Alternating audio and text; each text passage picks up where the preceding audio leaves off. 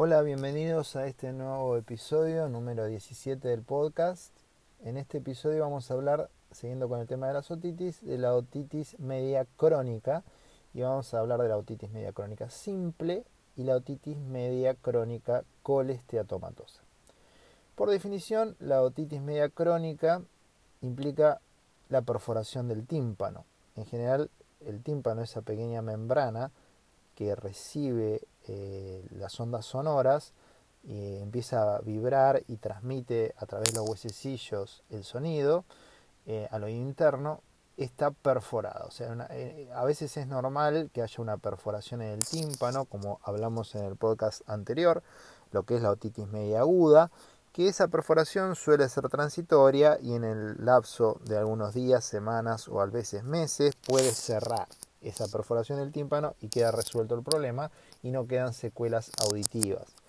Hay algunas personas que pueden tener una perforación en el tímpano o otitis media crónica, en la cual ese, ese tímpano no cierra y hay una perforación permanente en esta membrana timpánica. En el caso de la otitis media crónica simple, es solo eso, la perforación de la membrana timpánica, con el tiempo puede afectar la cadena de huesecillos, eh, puede afectar en mayor o menor medida la audición.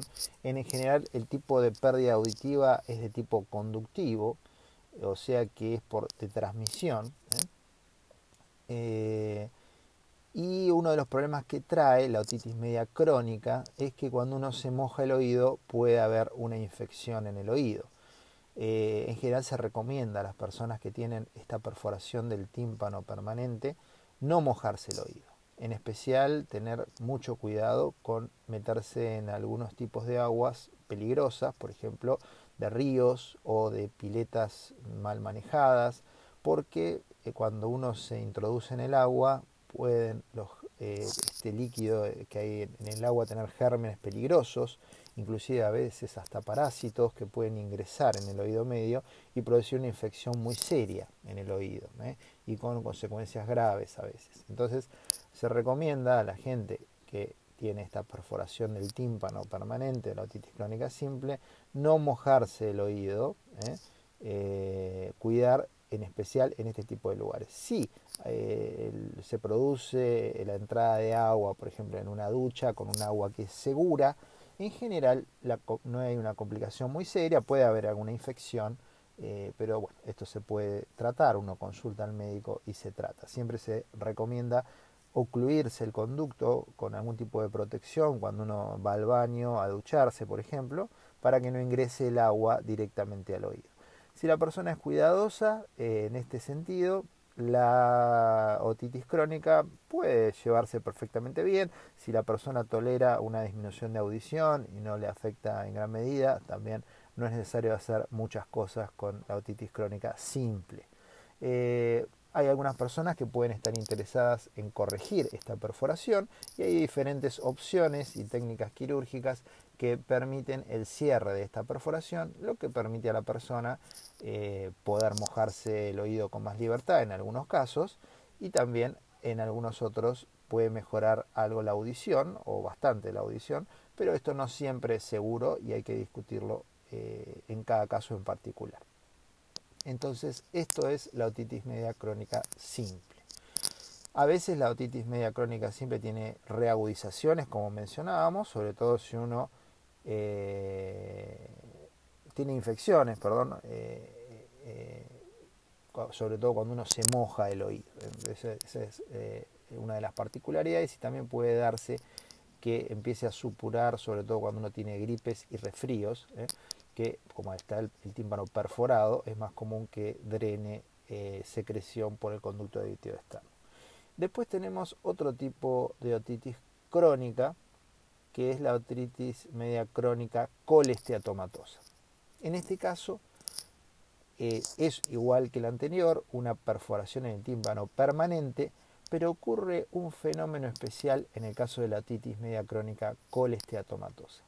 Empieza a proliferar en el oído medio, donde están los huesecillos, el martillo, el yunque y el estribo, un proceso eh, que se denomina colesteatoma, que es un pequeño tumor benigno se, está constituido por queratina, o sea, deriva de la piel, y empieza a proliferar en el oído medio este tumor benigno que se denomina colesteatoma.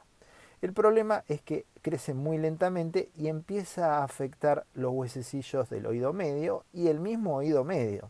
Y, todo el oído medio y el oído interno incluso eh, eh, si el tumor crece mucho. ¿sí? Entonces, en general, este tipo de situación, eh, en este tipo de situación nos planteamos la cirugía del el colesteatoma. ¿sí? En general, en cualquier lugar donde ustedes se evalúen y se detecte un colestatoma, la primera sugerencia que va a hacer su cirujano es la cirugía del oído para tratar de quitar esta enfermedad que se denomina colesteatoma. ¿Qué problemas trae el colesteatoma? En general es un proceso de lento crecimiento. Crece muy despacito y empieza a deteriorar todas las partes del oído, que el oído está constituido fundamentalmente de hueso. ¿eh? Entonces eh, empieza a erosionar este hueso lentamente y empieza a afectar la, conducción, o sea, la cadena de huesecillos, en general es lo primero que se deteriora, y después empieza, en, los casos más avanzados, a afectar el oído interno, o lógicamente eh, puede eh, predisponer a infecciones más serias, por ejemplo meningitis o abscesos cerebrales, eh, entonces es una situación que no se debe menospreciar. Es importante la diferenciación entre la otitis media crónica simple y la otitis media crónica colesteatomatosa, aunque a veces es una circunstancia complicada esta diferenciación, ¿eh?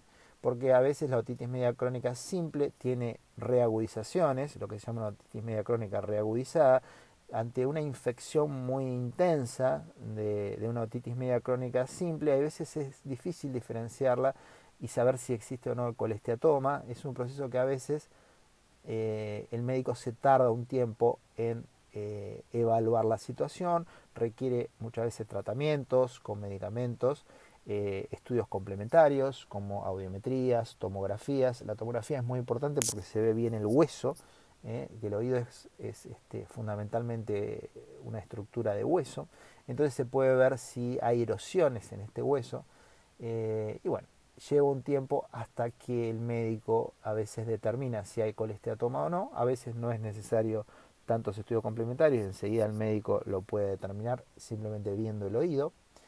Y si hay colesteatoma, la sugerencia es la cirugía. En general el colesteatoma se puede controlar muy bien con cirugía a veces con una sola cirugía, a veces se requieren más cirugías porque la enfermedad puede volver a aparecer, el colesteatoma. Hay veces que el médico trata de no ser tan agresivo y respetar la estructura del oído, no, no, no ser muy radical en la cirugía para conservar audición y a veces esto puede redundar en, que eh, queden pedazos de esta enfermedad o esta enfermedad vuelva a aparecer y eh, por eso en muchos casos se necesitan nuevas intervenciones o un seguimiento. Todo paciente con un colesteatoma debe tener un seguimiento permanente y una vigilancia por parte del especialista. ¿eh? Uno de los problemas más importantes en la cirugía, el objetivo de la cirugía es quitar el colesteatoma, ¿sí? fundamentalmente, y se puede respetar la audición lo máximo posible en este proceso. Una de las complicaciones más allá de, la anestesia y todo lo demás es eh, en la cirugía eh, la afectación del nervio facial que puede ocurrir como complicación de la cirugía, pero es una circunstancia bastante excepcional y se pueden recurrir a situaciones como a mecanismos de protección del nervio facial durante el procedimiento quirúrgico, como por ejemplo la monitorización del nervio facial intraoperatoria. esa es una eh, práctica que ayuda al cirujano a saber si en su acto quirúrgico existe algún tipo de riesgo para este nervio tan importante que eh, da la movilidad de la mitad de la cara. ¿eh? También pueden ocurrir lesiones de lo que se llama el nervio de la cuerda del tímpano, que es un nervio que da sensibilidad a la lengua. ¿sí? Uno siente más que nada sensibilidad del gusto uno pierde a veces con la lesión del nervio de la cuerda del tímpano eh, la percepción del gusto en la mitad de la lengua, de algunos sabores. Entonces es algo que con el tiempo se suele compensar, no, no es una situación que a largo plazo traiga eh, gran morbilidad o problemas a las personas que la tienen, pero es una, una, circunstancia que puede ocurrir también en este tipo de cirugías porque es un ramo del nervio facial que pasa por el oído y puede verse afectada tanto por el proceso de la enfermedad en sí o por el acto quirúrgico que lleva adelante el cirujano.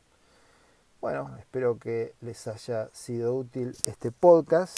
Eh, estuvimos hablando de otitis media crónica, o sea, la enfermedad en la cual hay una perforación en el tímpano, la otitis media crónica simple y la otitis media crónica colesteatomatosa.